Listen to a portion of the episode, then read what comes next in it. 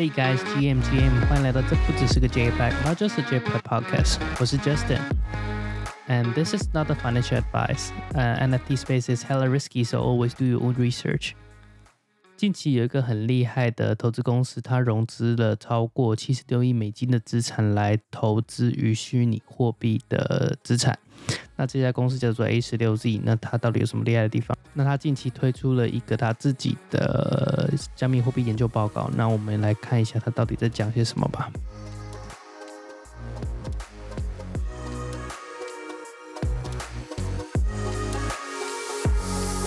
那我们直接来聊聊最近市场的事情。这个这几天的交易量呢，OpenSea 来到了两千九百万美金，那也大概都维持在这个区间，没有什么太大的涨幅。那距离跟上礼拜的三千万美金其实没有太大的变化。那交易量很低吗？对，很低，非常的低。可是如果你拉长时间点，拉长那个 time horizon 去看这件事情的话，呃，这个月还没过完。那根据这个月的数据呢，OpenSea 的交易量是二十三亿美金。那二零二一年的今天呢，就是去年的今天呢，OpenSea 的交易量是一亿美金。那跟去年比，整个 NFT 市场其实已经是大幅大幅的成长，已经成长了二十几倍，就在短短的一年。那只是你现在看，的确相较于一月的时候是个熊市，但我觉得这个是健康的回调，不算什么。就像我们很常讲的，We are still early in this market. NFT space 真的是一个很早的市场。那目前呢，Ethereum 市场呢非常的安静，就是讲难听点，就是有点无聊。大部分的大型项目都修正完毕了，那价格也没什么在波动。那 p o r d a y 一直维持在大概九十颗以太币，那 MAYC 二十颗，BAKC 七点三颗，Doodles 一直在十三颗左右，Azuki 也目前都在这个价位。那 Coolcat 比较可悲一点，来到 三颗一蹶不振，主要是因为 Tokenomics 是一个双面刃，如果你运用的好的话，那自然自然你的 NFT 价格会跟着你 Tokenomics 一起成长嘛。那可是只要你 Tokenomics 上面有问题，你的那你的 NFT 就会跟着你的 token 的价位在波动。那它刚开始的时候，因为那个游戏的 bug 有点多，再加上呃他在维修的时候牛呃熊市刚好来，所以这两个缺点，这两个事件加在一起，那就这就直接下去了。可是我还是觉得呃 c o c a s 还是一个很强的 IP 啊。那至于未来能不能发展，就要看他们呃新的 CEO 懂不懂这个生态来成长他们这个 brand 了。那我觉得现在的 NFT 市场，大家还在等一个契机动起来，就像去年 BAYC 带起整个新的风潮，大家都还在等着新的机会。那现在呢，资金流动比较多的地方是在 Solana 上面。那当然 NFT 不会只出现在 Ethereum 上面，在其他的链上其实都有很多好玩的 NFT。那目前的 Solana 交易量有稍微起来，那主要是因为有赚钱的、有钱赚的地方，自然会有人去，所以。Solana 上面呢，自然有一堆资金呢流入了 Solana 这个市场。那最近这段期间，我也在 Solana 上面找寻机会，那的确也蛮好玩的。那主要是因为 OpenSea 上面开放 Solana 上面的交易，再加上呃 OKBear 这个 NFT 算是带领了 Solana 走出圈，让更多 Ethereum 链上的用户来接触 Solana NFT。那我就会跟大家分享 Solana 上面的生态和项目啦，还有在 Solana 上面的优缺点。那我们就先进入今天的主题。那最近有几个新闻要来跟大家分享。第一个就是，呃，一个悲剧嘛，发生在台中。那有人跳楼自尽。那有谣传是因为他投资了两百万美金的 Luna，应该有看到这个新闻，那不确定是不是真是假，大概是传闻传出来的。Luna 这次的跌幅是很多人在币圈里面，呃，待很久没看过的崩跌。那 Luna 呢，就在短短的时间内就归零了嘛。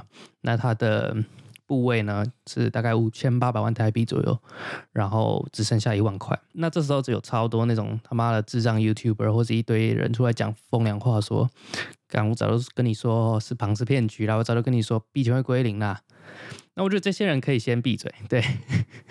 我觉得这时候不是说风凉话的时候，而是我觉得要把这些事情当做养分。那经过这些事情，我觉得一个投资人必须对市场永远的保持谦虚了，就是永远的摄取一些新的知识，然后对市场保持敬畏的心了。那这次的事情也可以让投资人更谨慎的参与接下来市场行情。那我觉得不管投资哪个市场，不管投资股票啊、币圈啊，或是 NFT，我觉得心态通常比技术。太重要了，因为通常投资我们，尤其在投资 NFT 或者币圈这种相对高风险的资产的时候，那投资呢，我们通常都要拿的是输得起的钱，而不是压了一堆钱让你睡不着。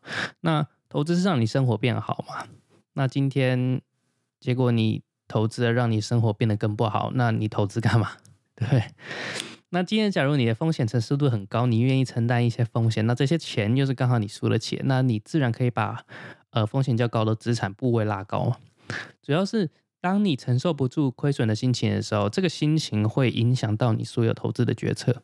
那大家都是人，我觉得再厉害的投资人一定会被自己的情绪左右。那只是我们要怎么把这个情绪降到最低？那你今天心态不稳，会让你做出一些很冲动的投资决定，那也可能是你未来会很错误的投资决定。那我觉得这不管是股票、币圈还是 NFT，我觉得都是。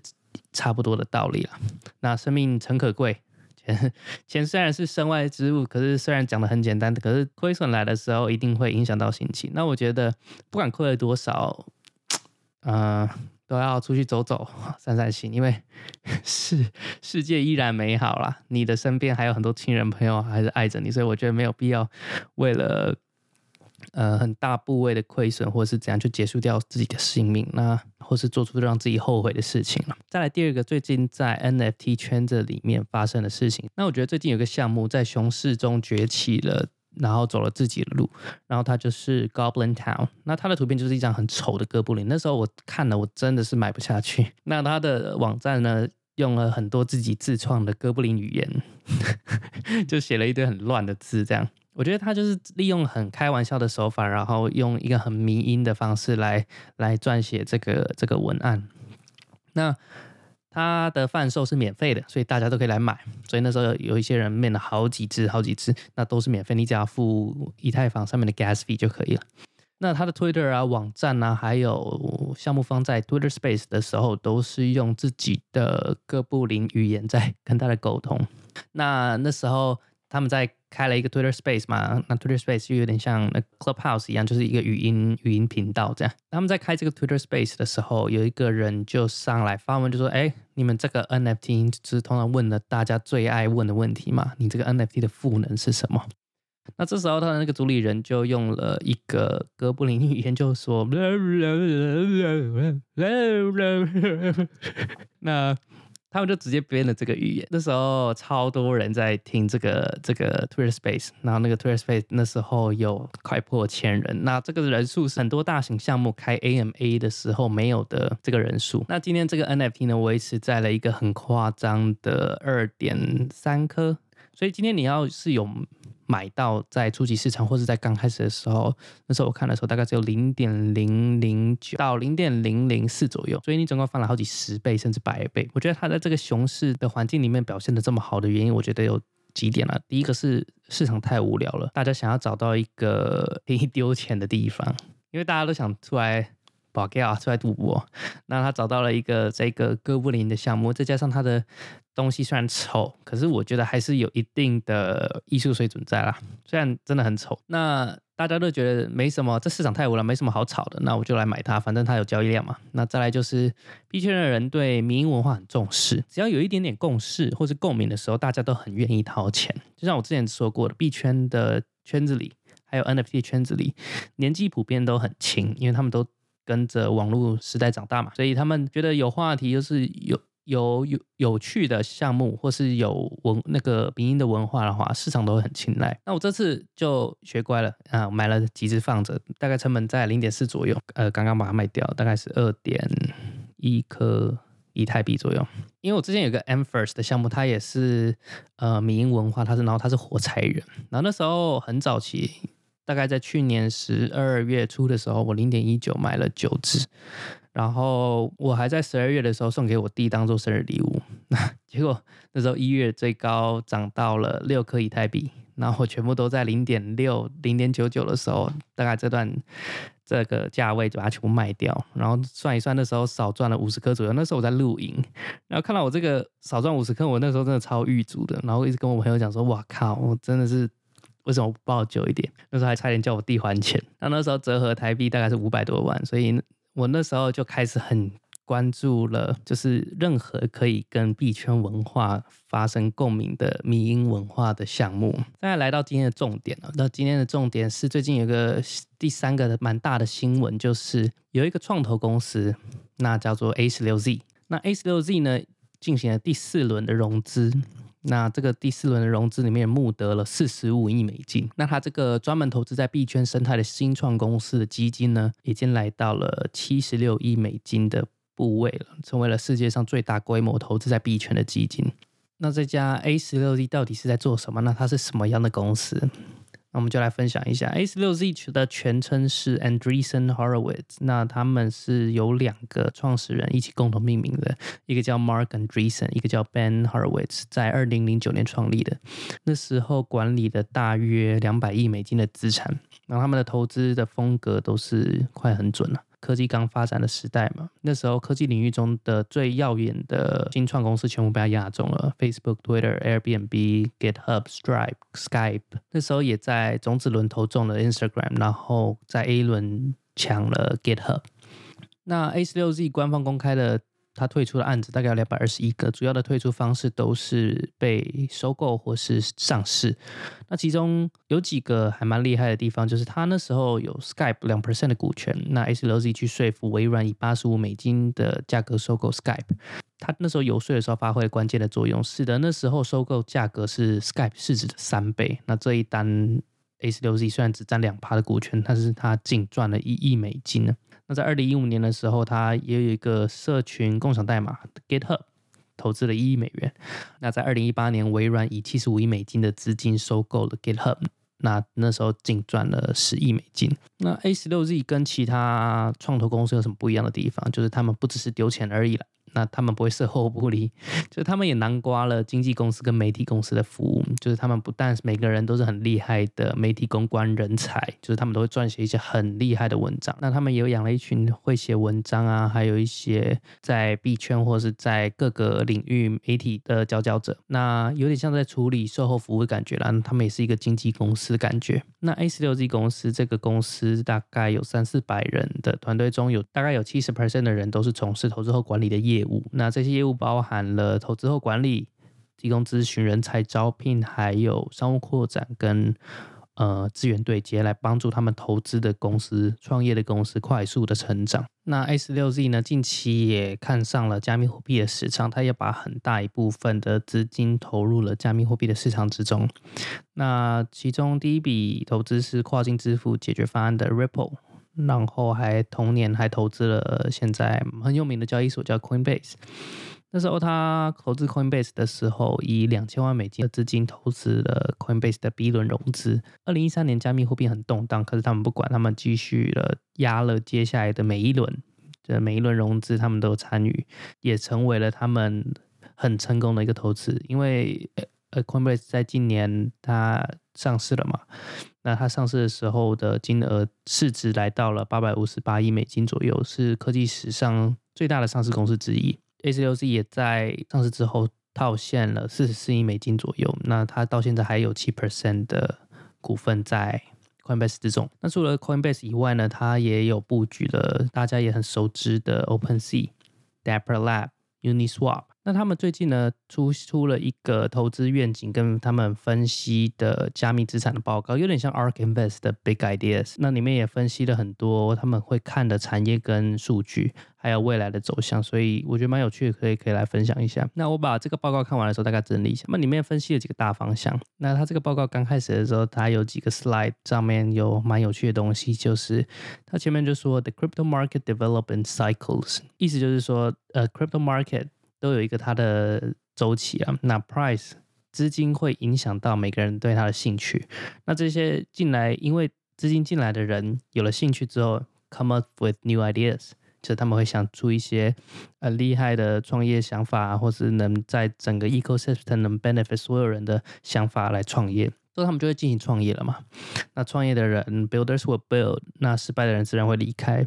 那走了一波人，可能价格下去了，又没有引起那些人注意了。那可是 builders 还是持续的在里面深耕嘛。来到了下一个周期的时候，那等到那个币价又往上了嘛，那又吸引了更多人。那随着每一轮的商业周期呢，呃，他就有统计说，the global crypto market cap 距离上次前高，那成长了两百七十 percent 左右。那 developer 跟 startup activities 呢，距离前高又成长了六十二到六十八 percent 左右。social media activity 就是任何有关于 social media 在报道这件事情的事情，呃，也成长了大概八十三点一 percent 左右。那你可以看到整体的市场确实是有因为商业周期让整个市场越来越庞大。那它这篇加密货币的产业报告呢，那就有几个大面向啊。那其中第一个，他们 focus 的方向是 crypto asset，就是加密货币的资产。那他们看好的分别是 layer one 跟 layer two。那区块链上面有个特性，就是这个链上没有实际的拥有者嘛。那每个链上都可能背后就有一个 foundation，像 Ethereum 后面就有个 foundation 在 operate 这些事情，但是他们不是这个链的所有人。那因为呃，区块链就是有点像是共有的一台电脑，然后分享着 database，那上面的人都会在这个链上面建造一个生态体系，建造一个 product，所以很多人就会在 Ethereum 啊、Solana、Avalanche 啊、BNB 还有 Phantom 建立一个对这些生态有帮助的产品，让整个生态更完善。那除了底层的区块链的方案呢，还会看到有一些人在这个区块链资产之间搭建一个桥梁，然后来扩充整个区块空间，来降低成本。那这时候就会有 Layer Two 的产品，例如 Op 呃，例如 Optimism 跟 Arbitrum，还有 ZK Rollup 的 ZK Sync。那这些都是他们主要会看的方向啊。那第二个方向呢，是他们会在注意在 DeFi Decentralized Finance，那去中心化金融。那第三个呢，是我比较关照的地方，叫做 NFTs。他们会关照 NFT，其实有很多很多原因。那其中他们给出了几个非常重要的图表。那这个图表主要是在叙述 Web Three 跟 Web Two 创作者的友善程度。那你看现在主要 Web Two 的 business model，现在来看一些很大又免费的平台，例如 YouTube、Google、Facebook。那他们有个缺点。跟也有优点啦，那他们的优点就是他们建了一个很大的平台，那几十亿人都在用。可是他们有一个缺点，就是他们的利润是没有进入这些建立起这个 network 的人。大家看 YouTube，他们不会去看 YouTube 里面公司的人在做什么嘛？因为你会去看你喜欢的那个 YouTuber。那这个 YouTuber 就是建立起这个 network 的人。